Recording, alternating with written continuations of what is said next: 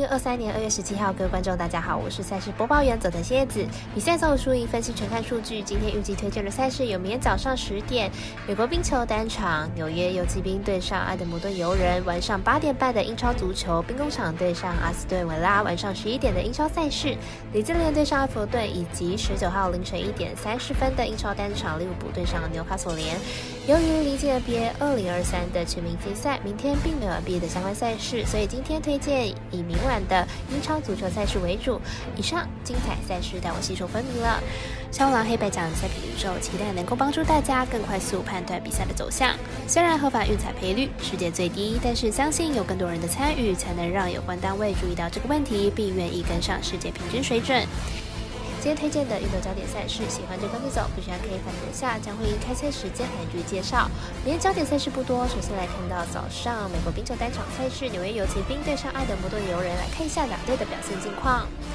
游骑兵近期拿下了六连胜，而且六场比赛得分都最少有四分，进攻火力相当的惊人。明天即使客场作战，相信得分也不会太低。游人的近况就没有游骑兵来的那么好了，最近两场比赛面对实力不强的加拿大人和同意都输球，而且失分都至少有五分。明天比赛要面对进攻状态火烫的游骑兵，恐怕是很难抵挡得住了。尤其兵和游人两队上次交手总分共有七分，近期两队的大分过盘率很高，总分很可能超过了七分，因此看好本场比赛大分过关。我们赛事节的魔术师怪到一节推荐，这场比赛总分大于五点五分。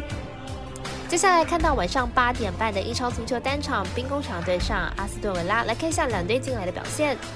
兵工厂近期陷入了低潮，已经连续三场比赛都没有办法拿下胜利，排名也被曼城超车。本场比赛虽然是客场作战，但是也必须要全力抢胜踩刹车。兵工厂和阿斯顿维拉三场比赛都是一比三败给了曼城，两队近况差距不大，明天比赛估计分差不会到太大。由于本场比赛兵工厂是三天两战，而且又是非赢不可的比赛，因此估计上半场就会全力的抢攻，看好上半场大分过关。我们赛事节的公式是挂掉一节推荐，这场比赛上半场大于一点五分。晚上十一点同样有英超足球单场赛事，由利兹联对上埃弗顿，来看一下双方目前在联赛的排名，还有赛果的预测。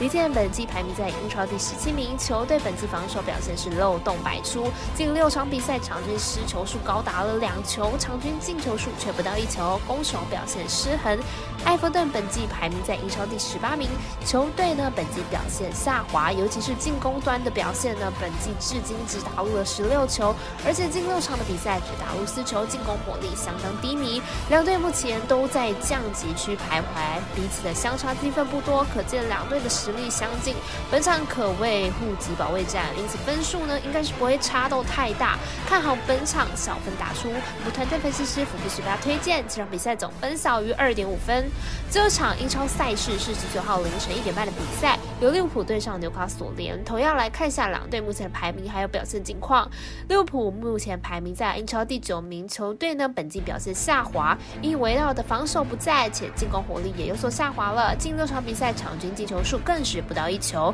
纽卡索联本季排名在英超第四名，球队本季表现出色，尤其是防守端上下相当的稳固哦。联赛至今只掉了十三球，不过球队近期进攻端熄火，近六场比赛只打入了三球，两队近况都不是很好，尤其是进攻端呢非常的无力。虽然纽卡索联本季排名比较高，但是本场交手恐怕谁也没有胜算，一直看好进攻平弱的两队小分打出。我们团队分析师福布十八推荐这场比赛总分小于二点五分。